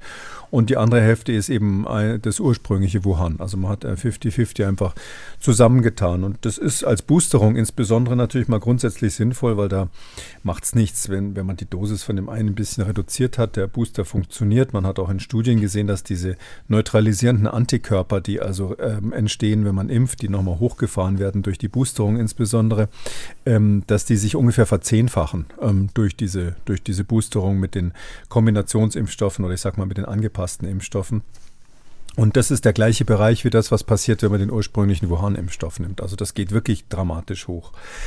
Ähm, die Frage ist jetzt, ähm, zum einen hätten wir es so machen sollen wie die Amerikaner, BA4, BA5. Mhm. Da ist die Antwort nein. Ähm, der, es hat sich inzwischen gezeigt, da gibt es auch eine Studie, die, die, die wir ja nachher besprechen wollen, die wirklich gezeigt hat, ähm, dass äh, der, der Über, also wenn man jetzt BA4 nimmt oder BA5 nimmt, statt dem BA1 als, als Impfstoffinhalt, dass der Unterschied marginal ist. Also das bringt praktisch nichts. Also dass man sagen kann, die Leute von der FDA haben sich da vergaloppiert, die haben auf Menschenversuche, wenn sie so wollen, oder Menschendaten ver verzichtet, ähm, weil sie gehofft haben, das bringt irgendwas jetzt ganz speziell auf BA4, BA5 anzupassen, ist aber nicht so. Also das die, der Unterschied ist minimal, das BA1 wirkt wirklich gut und es beantwortet auch Ihre Frage. Es hat also jetzt keinen Sinn zu warten, ob dann irgendwann noch mal was mhm. noch Besseres kommt, sondern das, was wir hier kriegen, ist, ist ähm, auf jeden Fall geeignet, um in dieser Herbstwelle einen ausreichenden Schutz herbeizuführen. Man könnte sogar eine Stufe runtergehen und sagen, ist es unbedingt notwendig, jetzt ein BA1 dabei zu haben? Hätte es nicht gereicht, einfach mit der Wuhan-Variante weiter zu impfen? Ähm, da streiten sich die Immunologen, ob das ein kleiner Vorteil ist. Ich sage mal nur so eine Zahl, 1,5-fach ungefähr ist der Vorteil dieser Anpassung. Also mhm. 1,5-fach ist, fast hätte ich gesagt, nichts. Also das ist so wenig, mhm. wenn das statistisch irgendwo rauskommt. Aber gut, das, äh, ich bin trotzdem dafür, diese bivalenten Impfstoffe zu verwenden, wo also beides drinnen ist weil, ähm, oder ihm würde es auch empfehlen, ich weiß, die STIKO hat noch keine Empfehlung ausgegeben, aber mal so von meiner Seite, weil ähm, wir wissen ja nicht, was dann als nächstes kommt. Und ich glaube, persönlich glaube ja schon lange, dass äh, weitere Varianten, Subvarianten wieder vom BA5 sein werden. Also dass das wieder so ähnlich wie BA5 sein wird. Und wenn sich es von dort weiterentwickelt, dann ist es schon mal gut, wenn man immunologisch eine Omikron-Variante schon mal äh, gesehen hat. Also wenn die Impfung mit einer Omikron-Variante, in dem Fall BA1, stattgefunden gefunden hat, weil sie es möglicherweise noch weiter wegentwickelt von dem Wuhan-Typ. Mhm. Und darum ist es gut, die Bivalenten zu haben. Vielleicht noch ein Satz hinterher. Also äh, ganz, äh, Herr Lauterbach sagt ja jetzt ganz spektakulär, dass er das jetzt bestellt hat und die bivalenten Impfstoffe sind jetzt überall da und er nennt es sogar einen Quantensprung im Kampf gegen das Virus, gegen die Pandemie. Also ein Quantensprung ist es natürlich nicht, Faktor 1,5. Mhm. Aber ähm, äh, was er nicht sagt, ist, dass er die andere Bestellung scheinbar storniert hat, wie, wie das schon mhm. mal vermutet wurde. Und zwar hatte er ursprünglich den reinen BA1-Impfstoff bestellt und zwar für 40 Millionen Personen hat er damals im Mai ähm, erklärt. Das haben wir hier auch kommentiert. Und dann zusätzlich den Bivalenten von Moderna. Da hat er 820 Millionen Euro für ausgegeben zusätzlich. Zumindest war das damals die Pressekonferenz. Und jetzt hat er also klammheimlich diese Bestellung geändert, was richtig war. Mhm. Aber interessanterweise, so funktioniert halt Politik, äh, wird darüber gar nicht geredet, sondern jetzt gibt es einfach den Bivalenten. Und dass das damals ähm, nicht so eine gute Idee war, mit dem monovalenten, nur auf Omikron angepassten Impfstoff weiterzumachen, weil das natürlich ein Ladenhüter geworden wäre, wenn man, wenn man so einen Doppelimpfstoff als Alternative hat das, da gibt es jetzt keine Erklärung dazu. Hm. Und über Impfstoffe als Ladenhüter haben wir uns ja auch in früheren Folgen schon ab und zu einmal unterhalten. Ähm, Sie haben jetzt schon zweimal gesagt, 1,5-fach erhöhte Wirksamkeit, sage ich jetzt einfach mal ganz laienhaft, ähm, gegenüber vorherigen Booster und auch schon von einer Studie gesprochen. Äh, ich nehme mal an, die Zahl kommt genau aus dieser Studie. Ja, genau. Also es gibt mehrere Studien, die das gezeigt haben. Das waren eigentlich auch schon die ersten Daten. Das hat äh, Moderna hat als erstes, glaube ich, die Daten damals bekannt gegeben. Dann kurz darauf auch BioNTech. Ähm, die sind zum Teil veröffentlicht, aber jetzt nicht so richtig als äh, gründliche Studie, sondern mehr so als Pressemeldungen. Um, die Daten für BA4, BA5, äh, was in den USA ja jetzt zugelassen wurde, äh, sind gar nicht veröffentlicht. Finde ich auch so ein bisschen komisch, dass die, nur die Zulassungsbehörden da irgendwelche Daten kennt und daraufhin eine Notfallzulassung macht. Und überall lief es in die, in die Größenordnung. Also 1,5 ist so eine Art Mittelwert, kann man sagen. Äh, bei, in, in, wenn man jetzt wirklich nur, wie man sagt, homolog boostert, also quasi nur genau den richtigen Booster-Impfstoff nimmt, äh, der genau zu dem passt, was der ähm, Patient oder der Proband vorher schon mal als Booster oder als Infektion bekommen hat, dann liegt es bei 1,75-fach. Das heißt also, das homologe Boostern äh, ist 1,75 mal besser als wenn ich nur den Wuhan-Typ nehme, der irgendwie ganz weit weg ist, eigentlich immunologisch. Und wenn man heterolog boostert, also wenn es nicht ganz genau sozusagen mit dem Hammer auf den Nagelkopf getroffen ist, dann ist es 1,3-fach. Und da ist 1,5 so ein Mittelwert. Das ist eine Studie, kann ich ja mal kurz sagen, die ist, äh, kommt aus Sydney, mhm. von der Universität aus, von uh, New South Wales, also da ähm, die Region da um Sydney herum heißt ja so. Und die haben einfach eine Meta-Analyse gemacht. Die haben also insgesamt acht Studien genommen, die ähm, in der Vergangenheit eben verglichen haben, was passiert, wenn ich boostere mit Wuhan und was passiert, wenn ich mit irgendeiner Modifikation boostere. Also die haben dann, es gibt natürlich nicht so viele Studien jetzt nur für BA1, sondern die haben dann gesagt, okay, ähm, wir nehmen mal die alten äh, Studien, die den, die Beta-Variante ähm, genommen haben. Das war ja von Moderna, gab es es schon mal, dass die versucht haben, gegen Beta was zu entwickeln.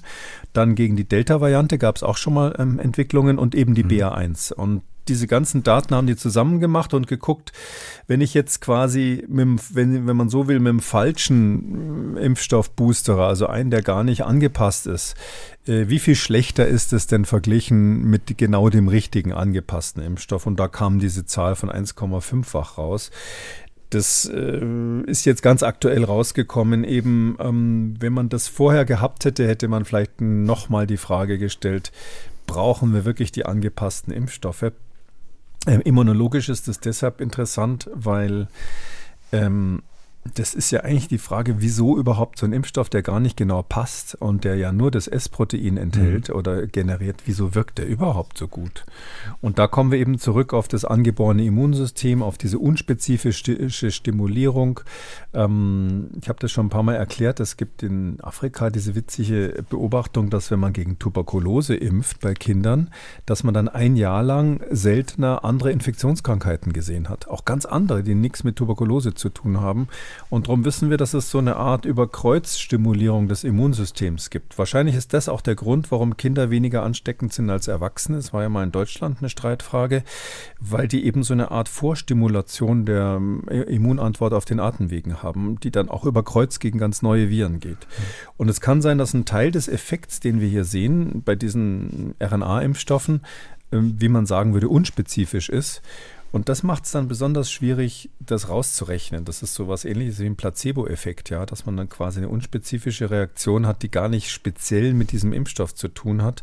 Ähm, und das wird in Zukunft äh, schwierig sein, wenn man dann bessere gegenüber schlechteren Impfstoffen sozusagen zulassen muss, weil in Zukunft müssen Impfstoffe ja immer beweisen, dass sie deutlich besser sind als das, was schon auf dem Markt ist, wenn sie außerhalb der Notfallzulassungen sind. Und da wird 1,5-fach nicht genügen. Also da müssen sie schon wesentlich deutlicher zeigen, dass sie, dass sie Tote verhindern können. Aber wie gesagt, das ist immer der individuelle Effekt. Also individuell kann ich sagen, naja, gut, das ist nice to have, vielleicht für eine neue Variante würde ich empfehlen, nehmen Sie den bivalenten Impfstoff. Besser als der bisherige, wenn er dann zur Verfügung ist. Ähm, ähm, der andere, wenn der, wenn der Bivalente nicht mehr da ist, ist es auch nicht schlimm, wenn man jetzt vor zwei Monaten sich mit dem anderen geimpft hat. Das, mhm. das wird keinen großen Unterschied machen. Äh, man wird sicher nicht extra eine Impfung machen, obwohl man nicht an der Reihe wäre bloß weil jetzt der Bivalente da ist. Also ich würde sagen, wer nach vier bis sechs Monaten halt nach der letzten Impfung und vielleicht ein gewisses Grundrisiko, höheres Alter, äh, da ist es dann empfehlenswert, ähm, so eine Impfung zu machen. Aus Sicht von Herrn Lauterbach, also aus politischer Sicht, ist natürlich so, ja, man verhindert von tausend schweren Fällen, die ja extrem selten sind bei Omikron, verhindern sie durch diese bivalenten Impfstoffe wahrscheinlich acht. Also acht von tausend verhindern sie. Das ist echt wenig. Aber wenn Sie es auf die Gesamtbevölkerung hochrechnen und dann vielleicht auf zwei, drei Jahre, dann kann man sagen, gut, so ein paar Tote habe ich dann doch verhindert und äh, vielleicht lohnt sich dann der Einsatz oder das Umschalten auf die neuen Impfstoffe. Mhm. Und äh, dieser zweite, der an BA4, BA5 angepasste Impfstoff, ich hatte es eingangs gesagt, ähm, Ende September, Anfang Oktober könnte auch der seine bedingte Zulassung in der EU erhalten. Ähm, nun äh, gibt es viele, die natürlich äh, sehr kritisch darauf schauen, dass diese mRNA-Impfstoffe weiterhin nur bedingt zugelassen sind in der EU. Und nun hatten Sie eben schon von den sehr spärlichen Zulassungsdaten in den USA gesprochen. Ähm, was heißt das nun für die bedingte Zulassung dieser angepassten Impfstoffe. Von BA4, BA5, ja. Hm. ja. Also das ist so, die, die EMA wartet einfach auf die humanen Daten. Also die FDA, die US-Behörde, hat das zugelassen und gesagt, das ist uns egal, uns reichen so ein paar Labordaten, wo man sieht, dass irgendwelche neutralisierenden Antikörper hochgehen und Experimente, die im Hamster gemacht wurden, das reicht uns. Und die EMA hat, finde ich, völlig zu Recht gesagt, nö, äh, wir wollen da äh, zumindest ein paar klinische Daten sehen, bevor wir hier irgendwas zulassen. Gerade weil sich ja schon vorher so abgezeichnet hat, dass der Unterschied nicht so dramatisch sein wird. Das wäre ganz was anderes gewesen, wenn wir, wenn das jetzt der erste Impfstoff mhm. gewesen wäre äh, und es wirklich um Leben und Tod ginge. Aber wir haben halt jetzt Omikron, wir haben eine Situation, die im Griff ist. Wir haben eigentlich nur noch die Frage, womit geboostert wird. Also die Primärimpfungen sind ja durch. Die, die sich nicht impfen lassen wollen, machen es halt nicht. Und die anderen sind, ge sind geimpft, mehr oder minder. Ähm, das ist auch nur eine Zulassung für die Boosterung. Die sind nicht für die erste Impfung zugelassen.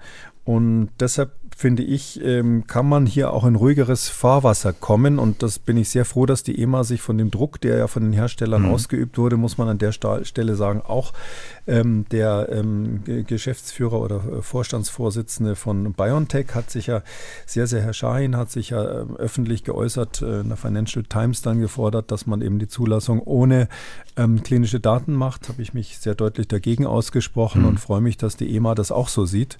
Anders als die FDA, da haben sich eben die äh, Pharmakonzerne letztlich durchgesetzt, kann man sagen.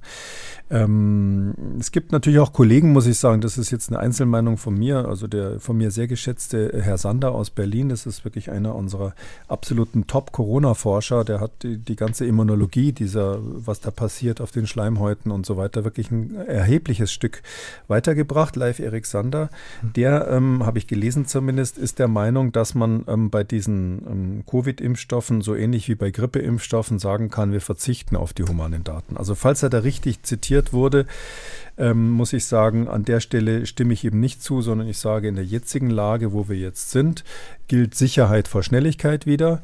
Es ist kein Quantensprung, wie der Bundesgesundheitsminister macht, weil von 1 auf 1,5 ist wirklich nicht so dramatisch in der ganzen Lage. Es geht auch nicht mehr so brutal um Leben und Tod. Es ist eh die Frage, wie viele Tote wir verhindern. Das ist überhaupt nicht berechenbar. Also es wird ja nur acht von tausend schweren Verläufen werden verhindert, aber es gibt so wenig tödliche Verläufe, dass man die Zahl überhaupt nicht berechnen konnte bei den Studien. Ähm, und da muss ich sagen, ähm, gilt für mich dann immer eben Sicherheit des Impfstoffs ist ganz vorne, weil sie ja Leute nicht behandeln, sondern sie wollen eine Krankheit verhindern bei vollkommen gesunden Menschen. Ähm, der Impfstoff ist übrigens zugelassen ab zwölf Jahre. die klinischen Versuche, klinischen Daten wurden nur ab 18 Jahren erhoben und aber trotzdem die Zulassung ab zwölf dann gemacht. Also ähm, das war eh schon großzügig an der Stelle und deshalb meine ich, ähm, man soll sich da nicht vergaloppieren, sondern jetzt ähm, sagen, gut, äh, der Impfstoff ist da, er steht zur Verfügung als Booster und ähm, wenn da jetzt was Neues kommt, BA4, BA5, dann müssen die Hersteller erstens beweisen, dass es sicher ist und zweitens beweisen, dass es überlegen ist. Und das sind die zwei Kriterien, die immer gelten für jede Zulassung und da würde ich hier jetzt keine Ausnahme machen. Mhm.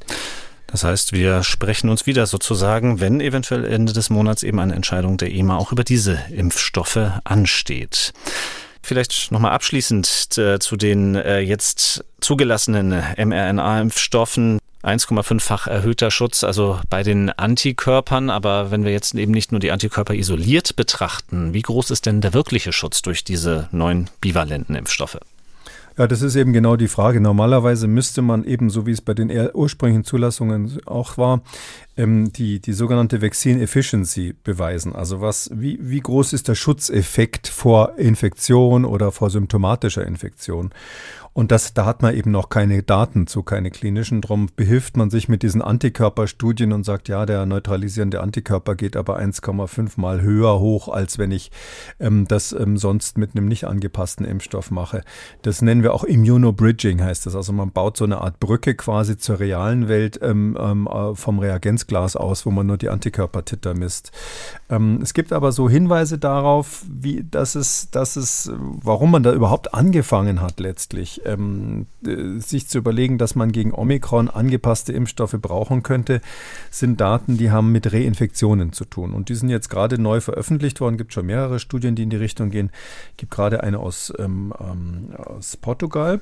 Äh, Portugal war ja das Land, was äh, als erstes oder als eins der ersten so eine massive BA5-Welle hatte. hatte. Die ist dann nicht so schlimm verlaufen. Da waren ja viele Menschen geimpft. Die hatten Ende 21 schon fast 100 Prozent, also 98 Prozent der Bevölkerung geimpft geimpft. Und die haben das jetzt ausgewertet, ist gerade veröffentlicht worden. Und zwar, wenn man vorher eine Infektion hatte durch BA1 oder BA2, dann ist man interessanterweise vor einer Zweitinfektion, also symptomatischen Infektion, ähm, mit BA5 geschützt. Also die vorherige Infektion, Omikron-Infektion, schützt bis zum gewissen Grad nach diesen Daten hier ähm, vor einer Zweitinfektion. Da werden jetzt viele sagen, nee, das ist doch gar nicht so. Es haben doch alle erstmal Omikron gekriegt und dann gleich wieder Omikron mhm. und der Schutz ist doch ganz miserabel. Und wir hatten sogar im Podcast uns schon mal beschwert, dass, mhm. dass die Omikron-Infektion mit BA1 so schlecht schützt vor einer Zweitinfektion mit BA5. Ja, die Schutzwirkung liegt bei 75 Prozent. Ähm, das ist eigentlich gar nicht so schlecht, 75 Prozent Schutzwirkung. Aber das heißt eben, wenn Sie Millionen und Abermillionen von Menschen haben, die alle irgendwie BA1 gekriegt haben und dann nochmal obendrauf BA5 kriegen, dann haben Sie einfach sehr, sehr viele, die sagen, Mensch, ich habe es zweimal gehabt, auch wenn es nur ein Viertel ist, die dann eben betroffen sind. Und das ist das Ergebnis dieser ähm, portugiesischen Studie. Die sagen also, wir waren selber überrascht von diesem ganz guten Ergebnis, weil gefühlt ja irgendwie die Leute alle zweimal Omikron hatten. Aber es liegt eben, sagen Sie in dieser Studie zumindest daran, ähm, dass ähm, hier die, die, beide Infektionen, insbesondere die BA1-Infektion, eben so häufig war, dass die Leute sagen, Mensch, ich hatte doch gerade BA1, jetzt habe ich auch noch BA5 obendrauf gekriegt. Übrigens ist in der Studie auch gezeigt worden, dass ähm, der Schutz vor, wenn man Wuhan hatte, also die mhm. Wuhan-Variante ganz am Anfang, deutlich schlechter ist. Und wenn man Alpha hatte, das kam dann danach etwas besser. Und wenn man Delta hatte, noch besser. Und 75 Prozent, also das beste beste Ergebnis, wenn man quasi schon mal eine andere Omikron-Variante hatte. Äh, die konnten allerdings nicht ganz sicher ausschließen, dass das ähm, äh, vielleicht am zeitlichen Verlauf liegt, weil natürlich die Wuhan-Infektionen schon lange zurückliegen und es ist ja klar, dass das Immunsystem dann das vergessen hat und die Antikörper abgesunken sind, sodass es sein kann, dass diese unterschiedliche Schutzwirkung der Varianten eher was damit zu tun hat, wann die Menschen infiziert wurden, nämlich schon entweder vor langer Zeit oder vor kurzem. Aber die ähm, BA1-Infektionen, die ja alle so Januar, Dezember, Januar durchgelaufen sind in Portugal, ähm, die schützen also zu 75 Prozent immerhin vor BA äh, vor BA5. Und das ist einer der Gründe, warum man eben überhaupt gesagt hat, das wäre dann ganz gut, das, das anzupassen. Ein weiterer Impfstoff ist noch zugelassen worden und es gibt einige Leute, die sagen, endlich zugelassen worden, denn es gibt eine sehr lange Vorgeschichte. Es geht um Valneva, den ersten wirklichen Totimpfstoff, der nun also in der EU zumindest in kleinen Mengen zur Verfügung steht und damit auch in Deutschland. Ähm, zunächst einmal, auch wenn wir in früheren Folgen schon über Valneva gesprochen haben. Wie genau ist das Wirkprinzip dieses Impfstoffs? Naja, das ist ähm, so das Klassische, was man schon immer bei Impfstoffen gemacht hat. Man nimmt ein Virus, man inaktiviert das, wie das heißt. Ähm, richtig tot war es ja eigentlich vorher auch schon. macht, macht das, das Nicht-Lebewesen sozusagen noch töter. Und darum sagen sogar die Virologen da Totimpfstoff dann dazu. Und ähm, das inaktivierte äh, Virus, das wird dann als Impfstoff verwendet. Ähm, das hat in der jetzigen Lage eigentlich, sage ich mal, mh, äh, insgesamt epidemisch keinen Vorteil mehr. Also der Valneva-Impfstoff ist ähm, natürlich gerichtet gegen die ursprüngliche Wuhan-Variante und der ist eigentlich, sage ich mal, für diejenigen, die aus welchen Gründen auch immer sagen, ähm, diese ganzen anderen Impfstoffe, die es da gibt, die zur mhm. Verfügung stehen, also erstens die RNA-Impfstoffe, die sind mir irgendwie suspekt, die sind mir zu neu, da, das will ich nicht. Zweitens den, den Novavax-Impfstoff, das ist ein künstlich hergestelltes äh, Protein mit einem Wirkverstärker drin, das will ich auch nicht. Und dann hat man jetzt als dritte Option eben einen wirklich, sage ich mal, ganz klassisch, so wie früher die Impfstoffe schon fast hätte ich gesagt von den alten Chinesen hergestellt wurden. Die haben auch, auch, auch letztlich, ohne es zu wissen, Viren genommen und die inaktiviert und damit geimpft. Hm, wenn man sagt, sowas ist mir eher sympathisch, dann kann man das, äh, kann man den Impfstoff verwenden. Äh, insgesamt, äh, ganz ehrlich gesagt, glaube ich, dass er für das epidemische Geschehen jetzt ähm, zu spät kommt und keine große ähm, Bedeutung mehr haben wird.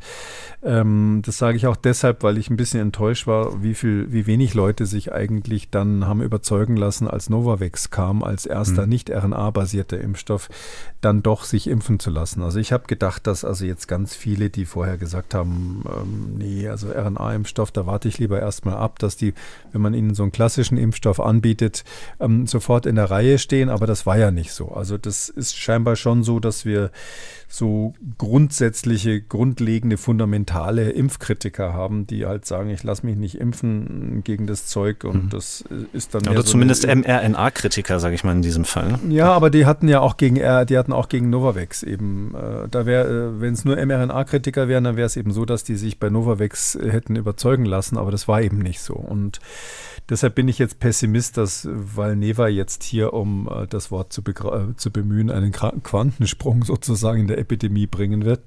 Aber so ein paar wird es sicher geben, die sagen, ich habe darauf gewartet.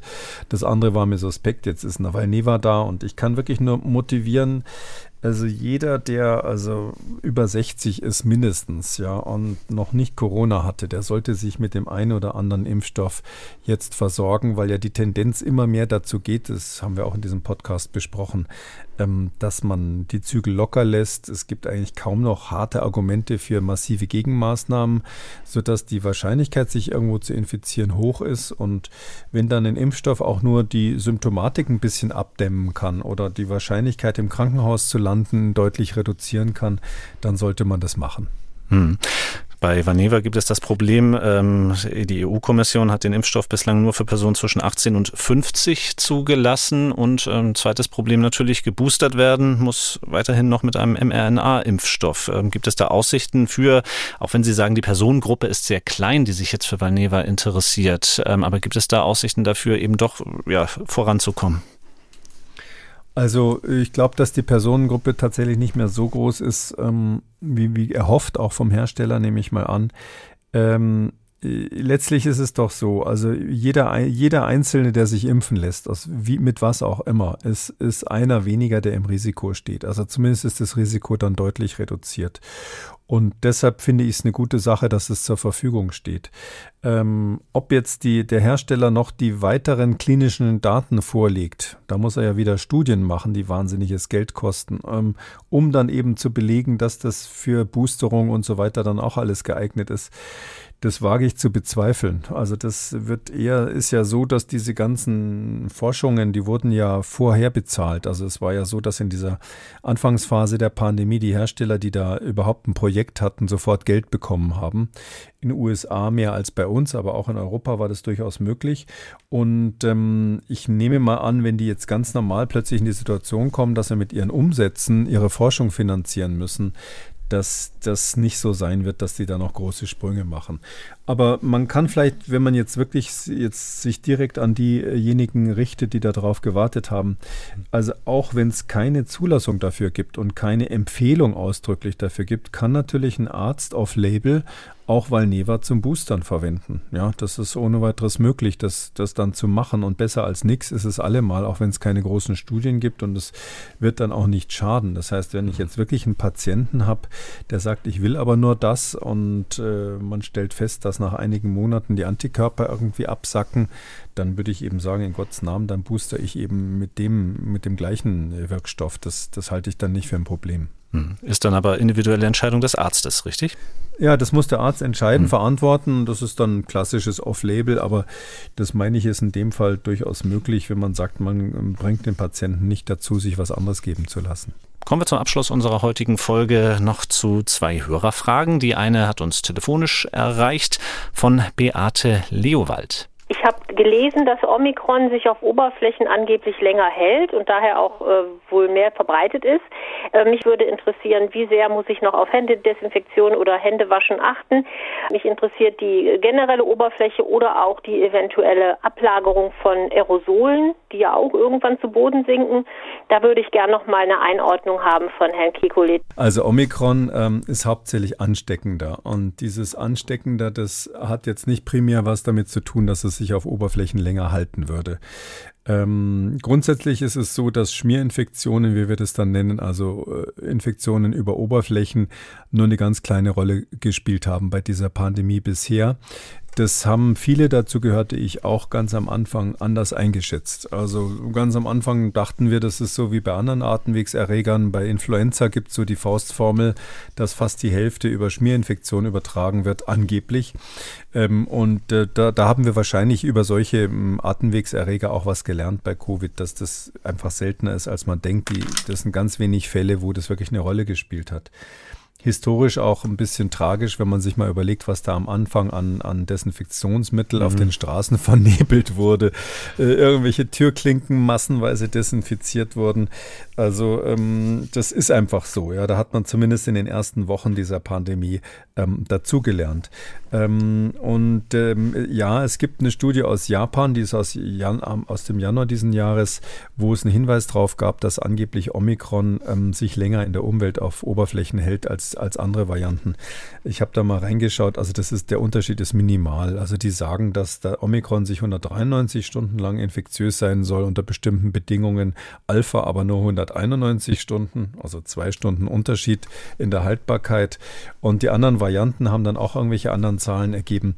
Also mit Verlaub, insgesamt ist die Studie nicht besonders belastbar. Und es wäre auch ungewöhnlich, wenn so, äh, sag ich mal, so Untervarianten eines Virus, die sich nicht so groß unterscheiden, wenn die jetzt einen großen Unterschied bei der Umweltstabilität hätten. Also das ist eher so, eine Eigenschaft, die so ganz grundsätzlich in der Struktur des Virus drinnen ist, wie es aufgebaut ist, welche Proteine und welche ähm, äh, Fette da drinnen sind, äh, sodass das eher erstaunlich wäre, wenn diese Untervarianten ähm, jetzt große Unterschiede bei der Umweltstabilität hätten, sodass ich sagen würde, äh, kann man vergessen. Also da, das ist nicht wichtig. Wichtig ist die Übertragung über die Atemwege und wenn man sich da schützen will, ist die Maske das Richtige und dass man jetzt, äh, was weiß ich, wenn man im Flugzeug gesessen hat, um dann nochmal den Bogen zurückzumachen, von so einem äh, schmutzigen Klapptischchen unbedingt essen will oder sich dann irgendwie hinterher ins Auge fasst, nachdem er das Tischchen in der Hand hatte. Das ist ja sowieso klar. Das macht man auch aus anderen Gründen nicht. Das Auge könnte da auch bakteriell infiziert werden oder ähnliches. Unser letztes Thema für heute, das spielt ab dem 17. September wieder in Ihrer Heimatstadt in München. Das Oktoberfest als bekanntermaßen größtes Volksfest der Welt. Ähm, erst aber sind Sie eigentlich regelmäßig jemand, den es dorthin drängt? Oh nee, äh, ich bin eher, ganz ehrlich gesagt, das finden jetzt viele wahrscheinlich langweilig, ich bin eher ein Oktoberfestvermeider. Aber ich habe immer ähm, Freunde aus, von auswärts und die wollen immer da unbedingt hin, sodass ich fast jedes Jahr hingehe und auch für, mit den Kindern tagsüber gehe ich gerne hin. Aber so spätestens ab 6 Uhr abends, wenn dann tendenziell so eine Bierwolke darüber liegt und man irgendwie nicht mehr genau weiß, ist das jetzt das Bier oder schon das Erbrochene, was man da riecht und äh, die Leute einem doch sehr, sehr stark angetrunken nur noch entgegentorkeln das ist jetzt nicht so ganz meins. Aber das war es schon immer. Das hat bei mir mhm. nichts mit Alter zu tun. Aber trotzdem ist es natürlich wahnsinnig lustig für die, die da, sage ich mal, in, diese, in, diese, in diesen Dampf eintauchen können. Äh, für die ist das natürlich ein Spaß und ähm, für München ist es wichtig. Und äh, von der Grundidee ist es ja was, was Lustiges. Ja, wenn da alle plötzlich mit ihren Trachten und ihren Lederhosen auflaufen, das, das ist ja, ist ja auch, wo gibt es sowas schon? Nicht? Mhm. Ja, gut, es gibt diese Kopien in vielen anderen deutschen Städten oder auch mittlerweile im Süden Brasiliens, wie ich weiß, aber natürlich ist das nicht das Original. Ich möchte auch nicht abschweifen vom Thema, sondern wir sind der Corona-Kompass und äh, da die Wiesen nun zum ersten Mal seit drei Jahren wieder stattfindet, ähm, machen sich natürlich auch manche unserer Hörer Sorgen, äh, was da nun abläuft. Und äh, auch manche Virologen, ein Kollege von Ihnen, Oliver Kepler von der Ludwig-Maximilians-Universität in München, hat sich gegenüber dem Bayerischen Rundfunk so geäußert, dieses das größte Volksfest der Welt kann Millionen Neuinfektionen innerhalb von zwei Wochen im Großraum München ermöglichen. Das ist synchronisiertes Superspreading mit weltweiter Sichtbarkeit. Weltweit eben, weil so viele Gäste aus dem Ausland kommen. Und die Konsequenzen für die Akutbetreuung im Krankenhaus seien schwer abzuschätzen. Das hat dann auch unser Hörer Robert Muth aus Würzburg gelesen. Und seine schlichte Frage, sehen Sie die Wiesen in München auch als Superspreading-Event, wie es eben Oliver Kepler getan hat? Ja, das muss man zweigeteilt beantworten. Also Superspreading heißt ja nur mal, dass viele Infektionen stattfinden. Da ist die Antwort ja, auf jeden Fall. Das ist ja klar. Wenn also gar nicht mal unbedingt in den Bierzelten und schon gleich gar nicht in den Fahrgeschäften draußen, sondern das ist einfach so, dass da eben Millionen von Touristen in eine Stadt kommen, dort Hotels buchen. Also die Hotels sind komplett ausgebucht in München in der Zeit. Viele kommen bei Freunden unter und das Ganze drumherum natürlich verbreitet, verbreiten sich dann Viren aller Art. Also äh, war bei den normalen Grippe war das auch immer so, dass das nach, den, nach der Wiesen richtig hochgegangen ist.